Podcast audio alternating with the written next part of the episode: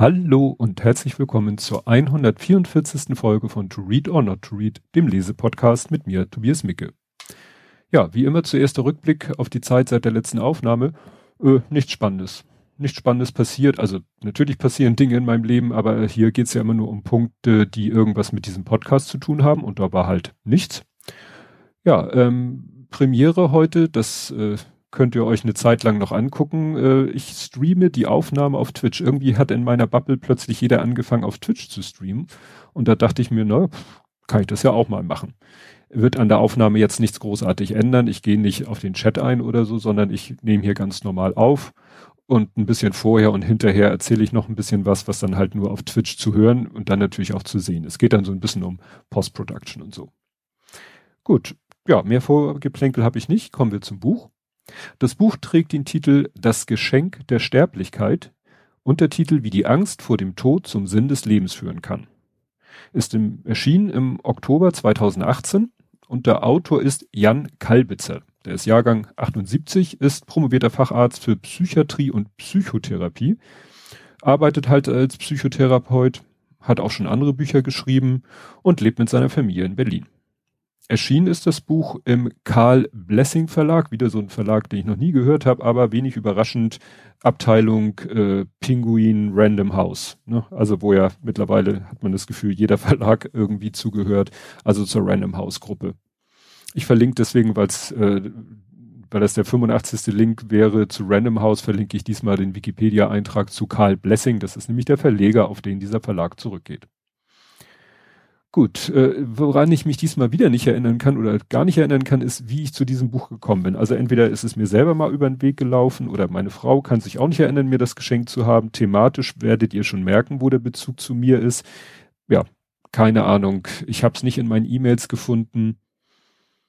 Das kommt, weil ich ja im Moment mein Backlog abarbeite und Bücher lese, die ich schon sehr, sehr lange habe. Also es kann sein, dass das Buch damals wirklich, als es erschienen ist, mir über den Weg gelaufen ist und ja, ich jetzt erst dazu komme, es zu lesen. Zum Inhalt des Buches. Ich äh, lese da mal so ein bisschen ungefähr die Inhaltsangabe vor, die auf dem Buch aussteht, weil ich nicht so sehr äh, auf die Thematik in, gleich eingehen kann, weil ich da mir halt so Sachen rausgepickt habe und damit man so ein bisschen versteht, muss ich jetzt doch erstmal so eine Inhaltsangabe machen. Also er beschreibt eben, wie er als junger Familienvater mit Ende 30 eine diffuse, tiefgreifende Angst zu sterben entwickelt. Und hat dann entsprechend körperliche Stresssymptome, schwere Erschöpfung. Und tja, deswegen habe ich das genannt, äh, der Therapeut wird zum Therapierten. Er sucht sich dann selber halt Hilfe bei Kollegen, bei, ja, äh, auch, sage ich mal, normalen Medizinern im Sinne von, für die körperlichen Symptome geht er dann natürlich zu den entsprechenden Medizinern. Und dann werden da halt Namen genannt zu, von, ist die Rede von großen Psychologen, Lebenskennern, Eva Jecki, Stephen C. Hayes und Irvin Yalom. Hab ich natürlich noch nie von gehört. Das scheinen irgendwelche Koryphäen auf dem Gebiet der Psychotherapie zu sein. Und ja, er beschreibt halt da diese, diese Lebensphase, die er da hatte. Ja, kann man wohl sagen. Hatte. Ja, Einstieg ins Thema ist gleich, geht gleich richtig los, nämlich er beschreibt eigentlich hier so die Ausgangssituation. Auch Ärzte und Therapeuten haben Krisen. Die meisten Psychiater und Psychotherapeuten haben sich ihren Beruf sogar ausgesucht, weil sie selbst sehr gut wissen, was eine psychische Krise ist. Nur wenn sie selbst in der Lage sind, Krisen zu überwinden, können sie anderen Menschen helfen. Sie brauchen eine eigene Therapie, um aus der Erfahrung eine Ressource zu machen sonst laufen sie Gefahr, dort, wo sie selbst verletzt wurden, übersensibel zu reagieren und ein Helfersyndrom zu entwickeln oder abzustumpfen und ihren Patienten gegenüber zynisch zu werden. Selbsterfahrung heißt die Psychotherapie, die deshalb jeder Therapeut im Rahmen der eigenen Ausbildung aus gutem Grund machen muss. Ja, und schon gleich dieses erste, dieser erste Abschnitt hat mich erinnert an die TBA, die Trauerbegleiterinnen-Ausbildung, die meine Frau gemacht hat, weil da geht's halt auch darum, dass äh, ja man im Rahmen der Trauerbegleiterausbildung seine eigene Trauer erstmal nochmal durch ja durchlebt oder er, erarbeiten muss. Und wenn man jetzt denkt, naja, hat ja nicht vielleicht jeder Trauer erlebt, äh, irgendwo hat jeder irgendwie schon mal Trauer erlebt. Und das äh, ist so ähnlich wie hier, dass man erstmal die nochmal durchgehen muss, bevor man dann selber äh, ja als Begleiter andere Trauernde unterstützen kann. Ja, seine erste Hilfe ist quasi, dass er sich an einen Kollegen wendet, den er vorher wohl noch nicht persönlich getroffen hatte, weil er beschreibt dann das erste Treffen mit diesem Herrn, Christoph sagt, heißt er. Christoph sah ganz anders aus, als ich erwartet hatte. Mit seiner verspielten bunten Kleidung wirkte er eher wie ein Intellektueller aus Berlin Mitte, als wie ein gestandener Psychiater. Und da bin ich gestolpert, erstmal über das als wie, weil ich dachte so, als wie? Naja, wundert mich immer ein bisschen, dass sowas im Lektorat durchgeht. Aber interessant fand ich halt, dass er sagt, mit seiner bunten Kleidung wirkt er eher wie ein Intellektueller aus Berlin Mitte. Äh, ich weiß jetzt zwei Leute, Erdgeist und einen Verwandten, äh, die beide, sage ich mal, durch ein sehr schrilles Erscheinungsbild äh, bisschen auffallen und äh, beide leben in Berlin und Erdgeist hat mal selber in einem Podcast erzählt, dass er äh, früher irgendwo ja mehr in so einem Kaff oder so wohnte und dann äh, und da halt immer aufgefallen ist durch sein äußerliches Erscheinungsbild und in Berlin ist er dann gar nicht mehr aufgefallen. Und daran musste ich denken, dass er hat, er sagt ja auch nicht, dass der aufhält, sondern dass der für ihn nicht so aussah, wie ein Psychiater auszusehen hat, was auch immer er damit meinte. Dann geht es um Fluchtversuche. Auch der Versuch der Flucht in das Materielle war unbefriedigend. Erst kaufte ich mir teure Schuhe, die mir zwar sehr gut gefielen, die ich aber anschließend so gut wie nie anziehen konnte, weil sie weder für das Spielen in der Sandkiste noch für die Arbeit am Schreibtisch geeignet waren. Und dann bestellte ich mir in einem weiteren verzweifelten Versuch von Vorschuss für mein Buch eine sehr teure Uhr, die zwar gut aussah, aber nichts anderes konnte, als die Zeit anzuzeigen. Und da, das fand ich irgendwie sehr interessant, weil erstens, äh, über Schuhe hatte ich mich gerade mit meiner Frau unterhalten, weil ich den Macher-Podcast von Holgi gehört habe, wo er zwei Schuhmacherinnen besucht hat. Und da ging es halt auch um super teure High-End-Schuhe, maßgefertigt und bestes Material, wo ich zu ihr sagte, ich könnte mir gar nicht so vorstellen, solche Schuhe zu tragen, weil ich äh, zu selten irgendwelche Anlässe habe, wo man so edles Schuhwerk trägt und im Alltag würde ich sie nicht tragen wollen, aus Angst, sie zu beschädigen. Meint sie, ja, aber dafür sind solche Schuhe ja auch gemacht, die halten ja auch. Und was die Uhr angeht, habe ich mir irgendwann mal gesagt, ich werde mir nie eine Uhr kaufen für mehr damals noch als 150 Mark. Da musste ich dann irgendwann mal von abweichen. Es sind dann wahrscheinlich doch eher 150 Euro mittlerweile. Genau aus dem Argument, dass ich mir sage, die kann auch nicht mehr als die Zeit anzeigen. Klar können Smartwatches und so alles Mögliche anzeigen, aber gerade diese teuren Uhren machen ja eigentlich nicht viel mehr als die Zeit anzeigen. Und da würde ich, hätte ich Schiss, die zu tragen, zu verlieren oder dass sie mir geklaut wird. Wo ich selber so ein bisschen eine Flucht sehe, manchmal ist so in meinem Erwerb von Lego oder auch kompatiblen Klemmbaustein. Ja, das hat aber sicherlich auch damit zu tun, dass man im Moment halt nicht so viel machen kann und Lego geht halt gut zu Hause. Ja, dann ähm, bekommt er Rückenschmerzen dann lese ich auch mal wieder vor. Schließlich konsultierte ich aufgrund anhaltender Rückenschmerzen eine Ärztin. Ich schaffte es einfach nicht mehr längere Zeit auf einem Stuhl zu sitzen. Und das musste ich sowohl als Wissenschaftler als auch als Psychotherapeut und Autor. Und ich musste meine Kinder herumtragen. Ich konnte doch nicht ständig meine Frau bitten, die Kinder zu nehmen, weil mir als Familienvater mit Ende 30 mein Rücken zu große Probleme bereitete. Bei der Orthopädin erfuhr ich, dass mein Rücken in Ordnung war und dass meine Beschwerden von der Arbeit am Schreibtisch kamen. Klingt ein bisschen widersprüchlich. Ich erhielt ein Rezept für Physiotherapie und suchte mir sofort eine Physiotherapiepraxis und wollte die Behandlung möglichst schnell hinter mich bringen. So landete ich auf Hannas Massagebank. Und da hatte ich so ein, äh, ja, so ein äh, Moment, dachte ich, ja, genau, hatte ich auch. Nicht mit, was sagte er, Ende 30, eher mit hm, Anfang 30 hatte ich starke Rückenprobleme, die ich auch, was hier wohl auch eher die Ursache ist, nicht eben ja, dass der Rücken nicht fit genug war, sondern auch, dass es mehr so ein Stresssymptom war. Und das scheint es bei ihm ja auch zu sein. Und dann geht's los, ich nenne es mal mit dem, mit dem Schwurbelkram. So. Es geht wirklich direkt weiter. Hanna war nicht nur Physiotherapeutin, sondern auch Osteopathin. Ich war skeptisch.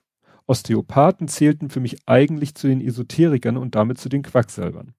Andererseits war es mir egal, mit welchem Recht sollte ich, der sich als Psychotherapeut selbst nicht hatte vor dieser Verbitterung und Trauer schützen können, mir Urteile über Teile über andere Therapeuten erlauben, die mit ihren Behandlungen erfolgreich waren. Und da war ich kurz davor, das Buch äh, an die Wand zu schmeißen, weil das sind all diese Argumente so nach dem Motto, das ist dieses, wer heilt, hat Recht und eigentlich bin ich ja skeptisch und eigentlich, eigentlich, eigentlich, eigentlich, ja, was denn nun? Also Osteopathie ist nun mal, also die ist ja Physiotherapeutin und Osteopathin Gut, dann soll sie ihren physiotherapeutischen Teil machen, äh, aber es geht dann nachher wirklich los, dass sie dann Sachen macht, die wirklich mit, mit wissenschaftlich basierter Geschichte nicht mehr so viel zu tun haben.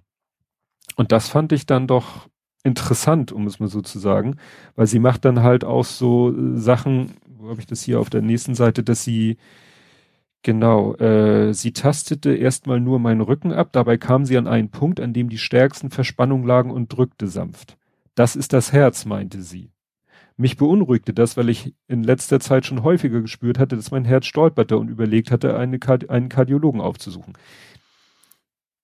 Und das finde ich, das ist halt genau der Ansatz von Osteopathie, ne? dass man sagt, so alle möglichen muskulären oder auch äh, Knochen, nicht Knochenbau, anatomischen Geschichten, äh, Verspannungen im, in der Skelettmuskulatur ließen sich sozusagen immer in Verbindung bringen mit irgendwas Organischen und wenn man dann diese motorische, anatomische Geschichte korrigiert, dann ist auch, ja, das Organische behoben.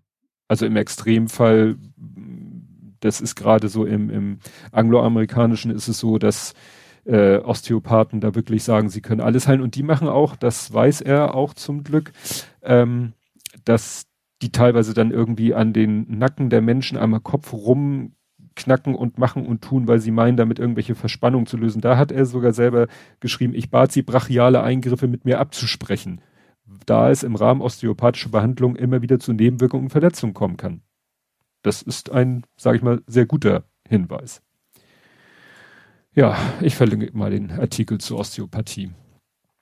Ja, die Behandlung wirkt habe ich hier in Anführungsstrichen stehen. Und dann lese ich was dazu. Also, ne, er berichtet jetzt wirklich sozusagen live von so einer, einer Behandlung. Wie gesagt, sie ist, er ist da wegen seinem Rücken äh, und wegen Physiotherapie. Wir sprachen während der Behandlung insgesamt wenig. Sie stellte ein paar Fragen und ich antwortete kurz. Was mich stresste, bei welchen Gelegenheiten ich besonders verspannt war. Es war kein kontinuierliches Gespräch. Als sie dort angekommen war, wo ihre Hand so besonders warm wurde, sprach ich irgendwann gar nicht mehr. Erst kamen die zuckenden Bewegungen meines Oberkörpers und dann, nachdem mein Körper sich wieder etwas beruhigt hatte, spürte ich ein starkes Bedürfnis, festgehalten zu werden. Schließlich überkam mich immer größere Angst und Trauer. Ich spürte, wie mir die Tränen über die Wangen liefen.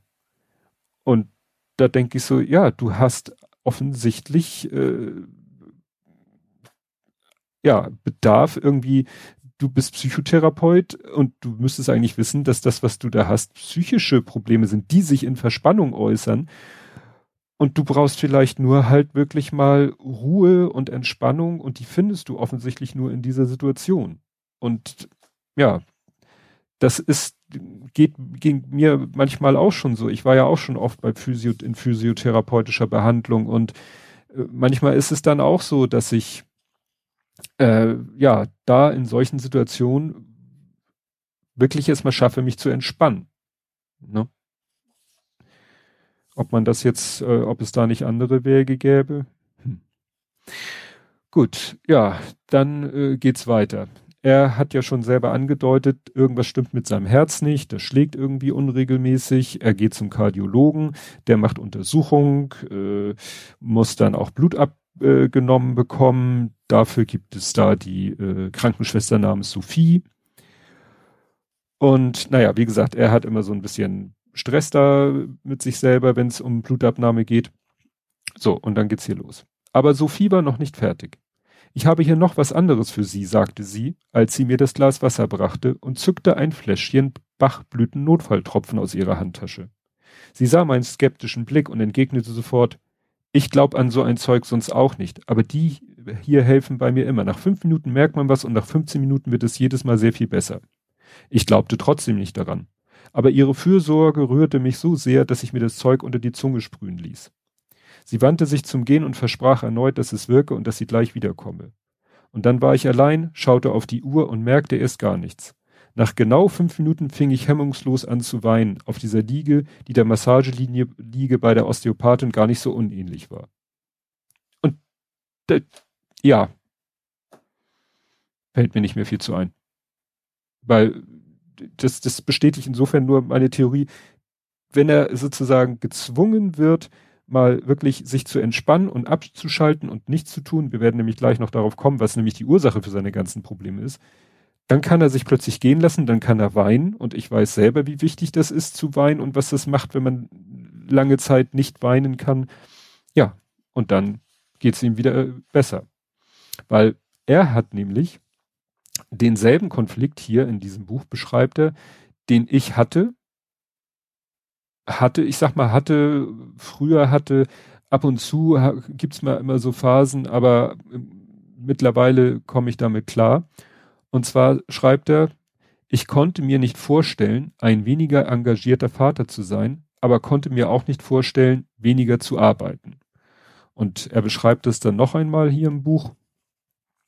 Wie also sollte ich irgendetwas davon sein lassen können? Im Gegenteil, ich musste auf jedem Gebiet Höchstleistung erbringen. Es war mir gar nicht möglich, eine Arbeitsreduktion in einem der Bereiche überhaupt in Betracht zu ziehen, ohne Angst haben zu müssen, mir selbst nicht gerecht zu werden und mich später darüber zu ärgern und bitter zu werden, weil ich mich mit zu wenig zufrieden gegeben hatte. Gleichzeitig wollte ich nicht noch weniger bei den Kindern sein. In meinem Bekanntenkreis gab es Männer, die die Arbeit zu Hause und die Kinder ihrer Frau überlassen konnten, ohne dabei innerlich zerrissen zu sein. Mir gelang das nicht. Wenn ich bei der Arbeit war, dachte ich an meine Kinder oder war wieder äh, wegen irgendeiner Erkältung noch übermüdeter als sonst. Und wenn ich bei meinen Kindern war, dann dachte ich oft an die Arbeit, an all die Dinge, die noch erledigt werden mussten und an die Dinge, die ich noch tun müsste, um mich und uns für die nähere Zukunft bestmöglich aufzustellen. Und damals, ne, da war ich äh, ja Anfang 30, ja, auch sicherlich noch längere Zeit danach, genau das war mein Problem. Und insofern kann ich äh, voll und ganz nachvollziehen, dass er eben diese Probleme äh, ja hat, die zu diesem Symptom führen. Wie gesagt, ich hatte diverse Bandscheibenvorfälle, die ich darauf zurückführe, dass ich mit dem Stress nicht klargekommen bin.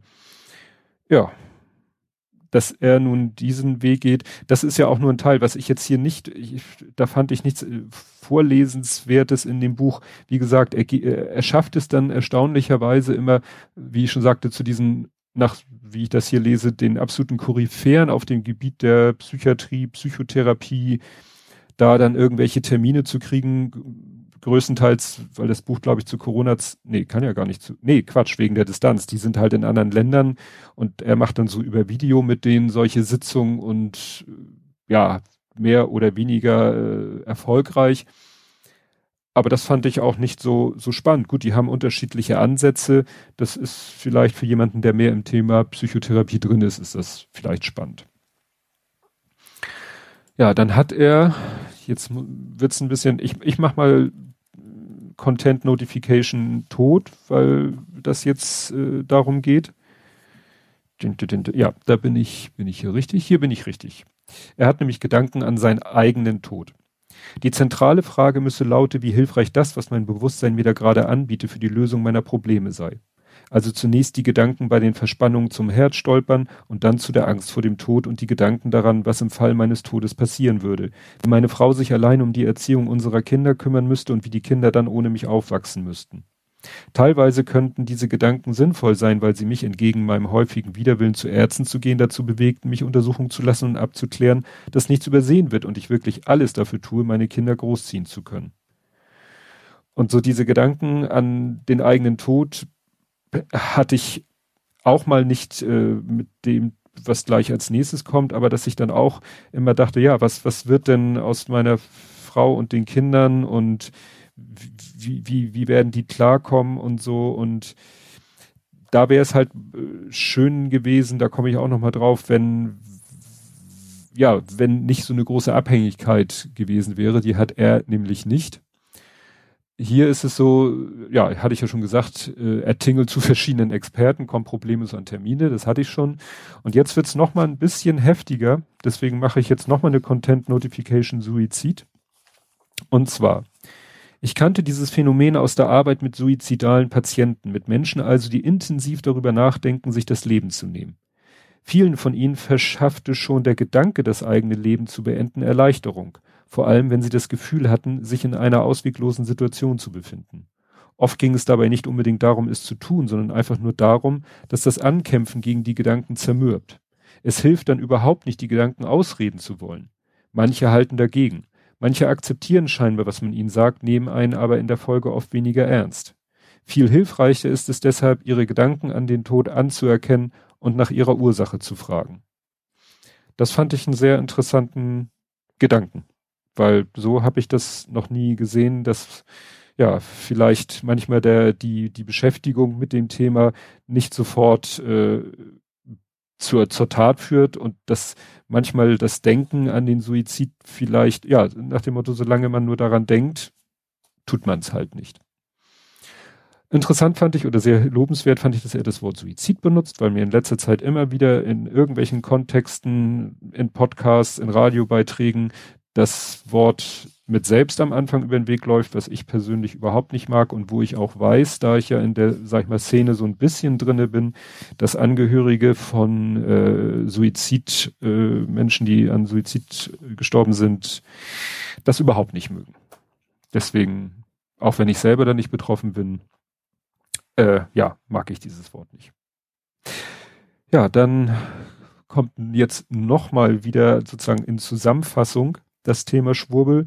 Vielleicht hatte es aber noch einen Schritt früher begonnen, bei der, den Behandlungen durch die Osteopathin und die Versorgung durch die Krankenschwester in der kardiologischen Praxis, als ich eingestehen konnte, dass mir unverständliche Dinge passierten, ganz besonders meine Weinkrämpfe während der Massage und nach der Gabe von Bachblütentropfen, die mir halfen.